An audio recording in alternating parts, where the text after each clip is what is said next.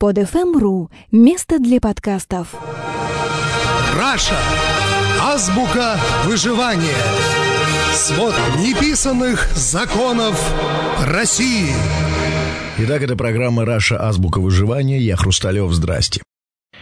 При просмотре шоу «России номер один» для пенсионеров, домохозяек и не очень глубоко анализирующих политическую ситуацию в России, телегипнотическом сеансе «Путин и все-все-все», проницательный зритель за всеми декорациями, режиссурой, актерами и массовкой, за большой постановкой спектакля под названием «В России все под контролем» с раздачей пенсии обожающим главного героя пенсионерам, обещанием осветить своим присутствием проблемные уголки России и излечить страждущих людям в касках, выстроенных по стойке смирно и смотрящим в прицел телекамеры, объяснением алчущим справедливости, на что пошли деньги разграбленного ЮКОСа, так вот, за всем этим внимательный, опытный зритель увидел голого беспомощного короля, уже не способного управлять строптивой лошадкой под названием «Россия».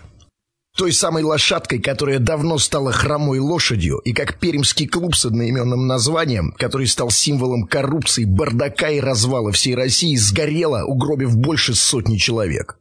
Так вот, этот зритель э, давно уже понял, что авторитарный режим, который, кстати, давным-давно критикуется либеральной частью общественности, это фикция. Страна не управляется по вертикали. Вертикали никакой нет. Премьер наш серый кардинал политически бессилен. То есть он, конечно, может контролировать телевидение, чтобы, не дай бог, туда не проскочила крамола, не показали маргиналов-бунтовщиков, осмелившихся усомниться в святости самодержца. Он, конечно, может управлять так называемыми выборами в России в любую сторону за счет административного ресурса, но реформировать притчу во языцах МВД он не может. Кстати, аргумент насчет того, что на Украине реформа не привела ни к чему хорошему, не катит, потому что та же самая реформа была сделана в Грузии, там сейчас лучше, чем в Европе. Кто не был, может съездить посмотреть собственными глазами. Так вот, реформировать МВД не то, чтобы побороть коррупцию. Это ладно, это уже часть нашего с вами национального самосознания. Это наше корневое, это наше испосконное, традиционное, имманентное. Но чтобы просто менты не убивали и не били людей, а теперь уже после шедевра Нургалиева и люди ментов, он не может. Наказать виновных в Пикалево или тех, кто виновен в трагедии на Саяно-Шушинской ГЭС, тех, кто попилил миллиарды выделенных им же э, АвтоВАЗу, или вздрючить тех, кто устроил теракт Невского экспресса, или прикрывает этим терактом ужасающее состояние железных дорог. Если даже это и не теракт, то это совсем не отменяет кошмарного состояния железнодорожного полотна между Питером и Москвой. У меня есть знакомый, который работает в, на этой самой трассе и рассказывает об ужасающем состоянии железных дорог там. Понятно, что все деньги попилены и разграблены, но дело не в этом. Дело в том, что поезда э, что обыкновенные пассажирские, которые идут с черепашей скоростью, что скоростные, э, начиная там от Р-200, который уже не ходит, и заканчивая Невским экспрессом, ходят по одному и тому же полотну. И это все при заоблачной цене на билет.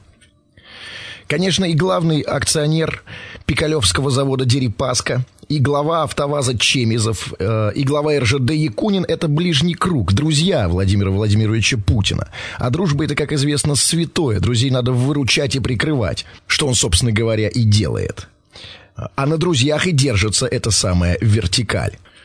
Конечно, друзья немного распустились, но уж лучше пусть озоруют. Пусть воруют и пилят, лишь бы не было войны. Конечно, кто-то может сказать, что господин Путин хороший царь, а все остальные изменники доброго царя. Конечно, господин Путин может быть и рад отрубить все головы гидри под названием «коррумпированное чиновничество», но тогда ему нужно будет рубить и последнюю голову, свою собственную. Рубить свою голову он вряд ли будет, Тогда что нужно сделать? Правильно нужно сказать, что гидра – это плохо, но она под контролем всевидящего ока. Гидра все это прекрасно знает. Она знает, что одна из ее голов – это наша с вами глава государства и безбоязненно делает, что хочет. Вы не обращали внимания, что во всех предыдущих наших программах наш уважаемый гаишник Альберт – на вопрос о том, не боится ли он УСБ или каких-то других надзорных органов, сказал «нет, не боюсь». И так, кстати, говорят и другие его коллеги.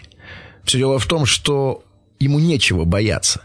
Потому что система такова, что начальник не может сказать своему подчиненному «не воруй», «не грабь», «не бей», потому что он сам в этом напрямую заинтересован. Соответственно, если страна не управляется с самого верху, то и на нижних этажах э, ждать этого не приходится. Итог. Никакой вертикали нет. Система стала жить сама по себе, она ушла в свободное плавание. Путиным капитаном не управляется. Никто никого не боится. Куда выбросит корабль, неизвестно. Есть один единственный выход – снять замок с средств массовой информации и показать, что король э, голый, режим сгнил, капитан пьян, но тогда капитану пипец. А следовательно, делать этого нельзя – Никакой вертикали нет. Капитан не справляется с управлением корабля, сдав это самое управление пиратам-чиновникам. Главное, чтобы матросня снизу не шумела. И у нас с вами, дорогие друзья, есть два варианта, как выживать. Первый вариант – либо быть терпилами, пушечным мясом, крепостными, которые должны платить оброки и барщину господам, или стать, собственно, феодалами-чиновниками, которым можно грабить и наживаться – Конечно, есть еще третий вариант – уехать туда. И все больше и больше моих знакомых так и собираются сделать. Но нам с вами это не подходит. Мы хотим жить в нашей стране, строить ее и завещать своим детям. Поэтому что нужно делать? А делать, господа, нужно следующее. Нам с вами нужно копить деньги. Да-да-да-да, именно копить деньги. Но не на всякую чепуху и хлам, там всякие машины, квартиры, евроремонты и холодильники – нам с вами нужно копить деньги на должность. Да, именно на должность чиновника. Причем совершенно неважно какого, силового, кабинетного или уличного. Нам надо с вами кровь из носу стать чиновниками, чтобы не нас грабили они, а мы грабили их. Так вот, как купить спасительную должность, которая поможет нам с вами выжить в современных условиях в России, мы попытаемся узнать у гаишника Альберта. Сегодня мне, как я и обещал в прошлых программах, удалось поймать Альберта в нетрезвом состоянии, и мы надеемся, он нам раскроет глаза на многие секреты. Итак, у нас последняя программа с участием действующего гаишника Альберта. Альберт имя вымышленное, напоминаю, по понятным причинам. И понимая, что на вопросы предыдущих программ а, Альберт отвечал вынужденно политкорректно, я задам некоторые вопросы снова. Альберт, добрый вечер. Да, здорово. Альберт, как говорят ваши коллеги, как вы себя чувствуете? Замечательно, Андрей. Альберт, э, первый вопрос к вам. За сколько вы купили свою должность или звание? Ой, надоел ты мне своими этими вопросами. За миллион. Миллион рублей. Миллион рублей. Э, э, еще раз, это фигура речи или это конкретная сумма, которую вы заплатили? Это конкретная сумма, которую я заплатил. Вы заплатили миллион рублей за свое звание? Да. В каком звании вы находитесь? Майор. За звание майор вы заплатили миллион рублей. А кому вы платили? Да. На самый верх? Своему непосредственному начальнику, чтобы мне присвоили внеочередное. Своему непосредственному начальнику вы заплатили миллион. Какова процедура? Как вы деньги передавали? Прямо в, э, в кабинете или где-то еще? Конечно. Я там, блядь, домой ездил. Конечно, в кабинете. Пришел и отдал. Прямо у него в кабинете. Вы передали сумму в миллион рублей, и он вас сделал майором. Да. Не, в кабинете, конечно, он меня сделал майором. А, вы любите свое начальство, Альберт, в частности, начальника питерского ГИБДД Сергея Бугрова?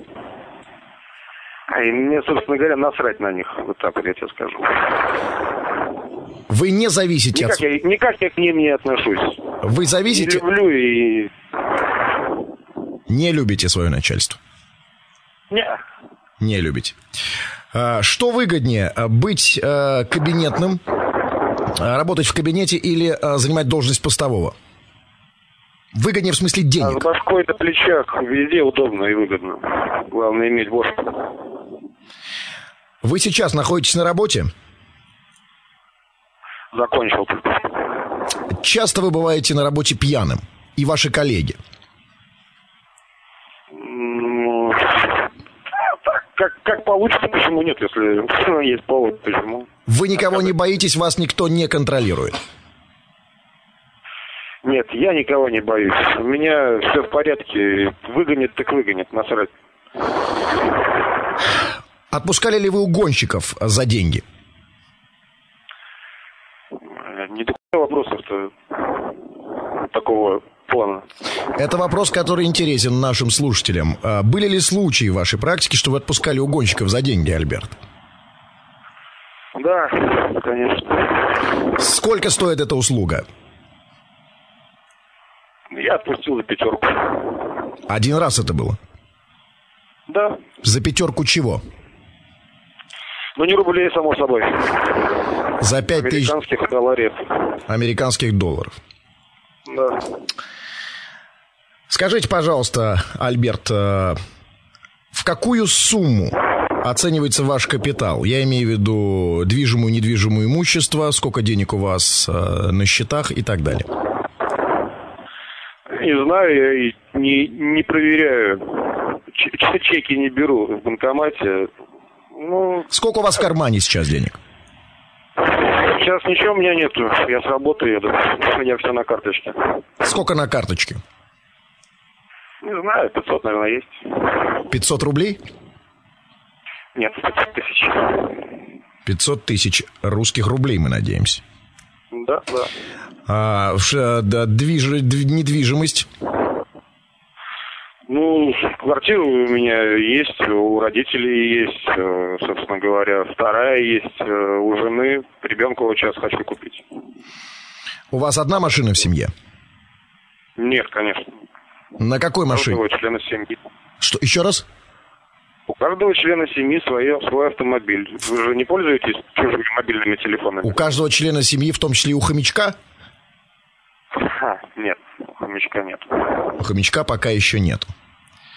А, сколько стоит услуга э, найти мой угнанный автомобиль? Сколько вы берете за то, чтобы вы нашли автомобиль? Блин, ну ты просто хочешь, чтобы я все рассказывал вообще, да? Чтобы все лохи слышали, да, блин, сколько стоит? Сколько это стоит? Сколько я должен заплатить лично вам, Альберт, если у меня, не дай бог, или у моих знакомых украдут э, автомобиль? Специально для тебя процентов 30 от стоимости машины. Это для меня по знакомству. А вообще? Ну, в районе 50. А, а насколько э, вероятность, насколько велика вероятность того, что вы найдете мой угнанный автомобиль? Ну, если это не какие-то залетные пассажиры, практически стопроцентно. Последний вопрос, э, дорогой Альберт. Выгодно ли быть гаишником? Пока мне да. Спасибо большое. Это был гаишник Альберт. Мы закончили серию бесед с ним. Спасибо вам. Надеемся, всле- встретимся в следующей программе «Раша. Азбука выживания». И несколько слов благодарности. Программа выходит при поддержке группы «Авто и девушки». Всем спасибо. Это была программа «Раша. Азбука выживания». Я Хрусталев. Пока. Скачать другие выпуски этого подкаста и оставить комментарии вы можете на podfm.ru. podfm.ru